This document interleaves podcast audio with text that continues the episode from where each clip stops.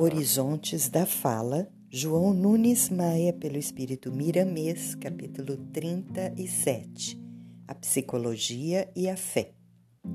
A psicologia terá um trabalho grandioso quando ela estiver operando paralela aos preceitos elevados da Boa Nova do Cristo de Deus.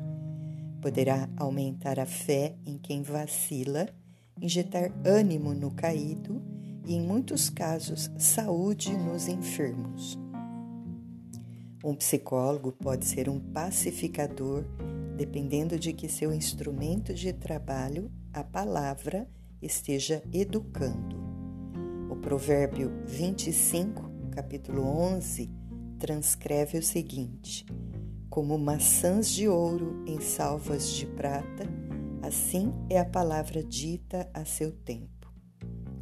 A verdadeira psicologia nos ensina como falar na hora certa e o que falar, porquanto ela conhece pela presença do ouvinte o que este pode ouvir, e aí então a palavra passa a ser para ele um elixir, tonificando todo o seu corpo e alma. A chuva de palavras disciplinadas irriga e fortalece a lavoura do coração em formação mas a tempestade do palavrório desenfreado perturba os vizinhos que nos seguem. A cadência na voz desperta em quem ouve certo interesse, e é esta hora que deves aproveitar para a transmissão de confiança, de amor e de fé nos assuntos que deves propor a quem te escuta.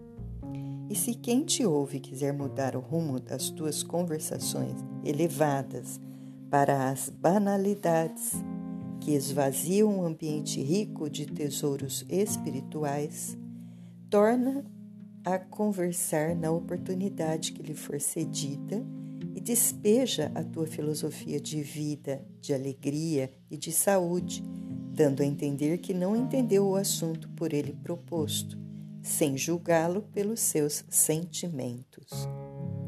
Nunca o mal vence o bem, desde que esse não seja imposto ou carregue consigo violência. Ele deve ser comandado pela tolerância, aluna do amor universal. A maledicência compromete quem julga com o julgado, criando entre um e outro laços que re requerem reparo. E quando o ofendido já compreendeu o valor do perdão, o ofensor sofre mais por não poder dividir a carga magnética inferior que plasmou em si, em se lançando ao outro pelo assunto indesejado. O compositor, o cantor, o homem de rádio e televisão, o de teatro, o professor, o médico, o político, o escritor, o jornalista e outros precisam escolher com maior discernimento o que falar ao público.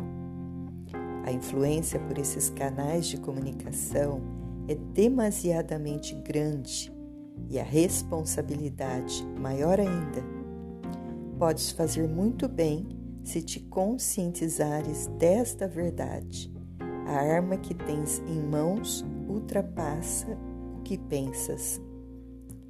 Antes de começar qualquer trabalho desses de falar e escrever aos outros, convida Jesus para ficar bem pertinho da tua boca ou da tua pena e interroga tua consciência se deves ou não falar ou escrever tais e quais assuntos.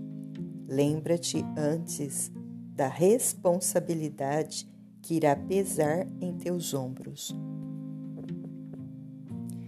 A psicologia, que deve trabalhar para engrandecer a fé, não pode viver sem ela, senão ficará vazia e sem rumo para o grande futuro. Pensemos bem nisso. Uma dose de palavras otimistas, com carinho, com esperança, é uma lâmpada que nos mostra o caminho a seguir sem vacilar. Todos nós, nesse mundo, carregamos uma cruz, e as palavras amigas podem ser mãos benfeitoras a nos ajudar e a nos erguer quando cairmos com o peso da cruz. Bem-aventurados os que ajudam, que serão ajudados. Bem-aventurados os que falam bem, que ouvirão palavras de consolo. Bem-aventurados os que alegram, que terão alegria com abundância.